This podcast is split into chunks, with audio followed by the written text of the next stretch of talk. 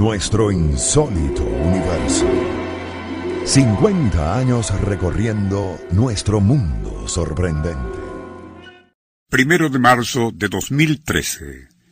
Son las 11 de la noche en el apacible pueblo de Sefner, no muy lejos de Tampa, Florida. En una casa pequeña que comparte con su hermano Jeremy y otros familiares, Jeb Bush duerme apaciblemente en su cuarto. Es posible que ya estuviese dormido, pero ni en sus peores pesadillas hubiese podido imaginar el espantoso destino que le aguardaba. Súbitamente, el piso se estremeció, y antes de que pudiera reaccionar, las fauces del infierno se abrieron para tragarse su cuarto y la cama donde aún permanecía. El horrísono crujido también despertó a Jeremy, quien instintivamente corrió hacia la habitación de su hermano, suponiendo se trataba de un terremoto. No se trataba de eso, sino algo diabólicamente inimaginable. Un inmenso hoyo circular se había abierto en el cuarto de Jeff, tragándose todo allí pero dejando intacto el resto de la casa. Algo único en los análisis de lo insólito. Siempre se ha sabido que a veces se abren inesperados cráteres o huecos en distintos sitios del estado de Florida, pero jamás había sucedido nada remotamente parecido a lo descrito. Si bien no existe nada comparable a lo anterior, Vale la pena comentar sobre otro fenómeno geológico que, y en cierta forma hasta podría superar en lo asombroso a lo de Florida en marzo 2013.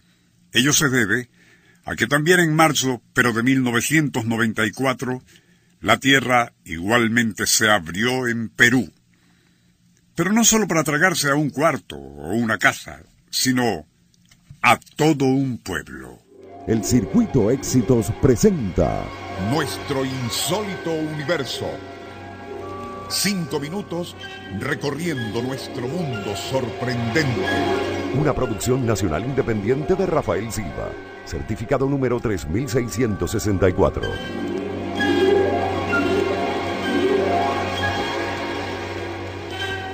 En marzo de 1994, y como a las 10 de la mañana, los habitantes de la aldea de San José, a 60 kilómetros de Huancayo, en Perú, los habitantes sintieron un repentino temblor. Temiendo que fuese preludio de un sacudimiento de mayor intensidad, todos los vecinos de aquel poblado salieron de inmediato de sus casas rumbo a cerros cercanos.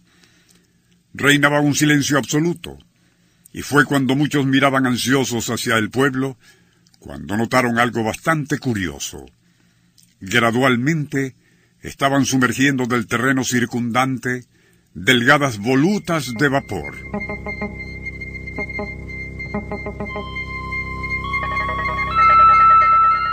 Al rato comenzaron a formarse enormes grietas, y ante la mirada incrédula de los habitantes sucedió algo aterrador. La tierra misma se fue abriendo e igual a una gigantesca mano subterránea arrastraría hacia el abismo dos casitas que junto con sus respectivos corrales y animales desaparecieron por esa hondonada. Aún no se reponían los testigos de aquel horror cuando otras tres casas en el lado opuesto del pueblo comenzarían a hundirse. Luego dos más, y así sucesivamente fueron tragadas por la tierra otras casas, corrales, árboles y animales. Así cueste creerlo, ya para las dos de la tarde, una extensión de 20 hectáreas pobladas había desaparecido en las profundidades de la tierra, dejando solo un humeante erial. Algo tan increíble como aterrador.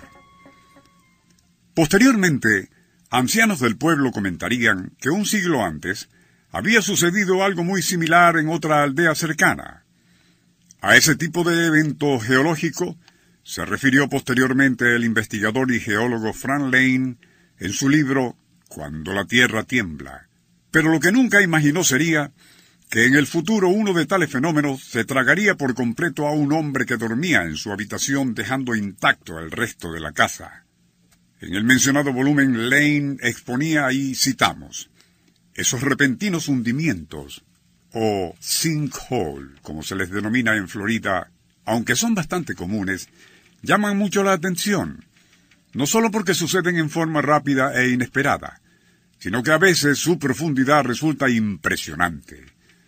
Por cierto que algo similar ha ocurrido en otros países como Guatemala e incluso Venezuela, pero el hundimiento de un pueblo entero, como sucedió en la aldea peruana de San José, es algo que no tiene antecedentes. El Circuito Éxitos presentó Nuestro insólito universo. Cinco minutos recorriendo nuestro mundo sorprendente.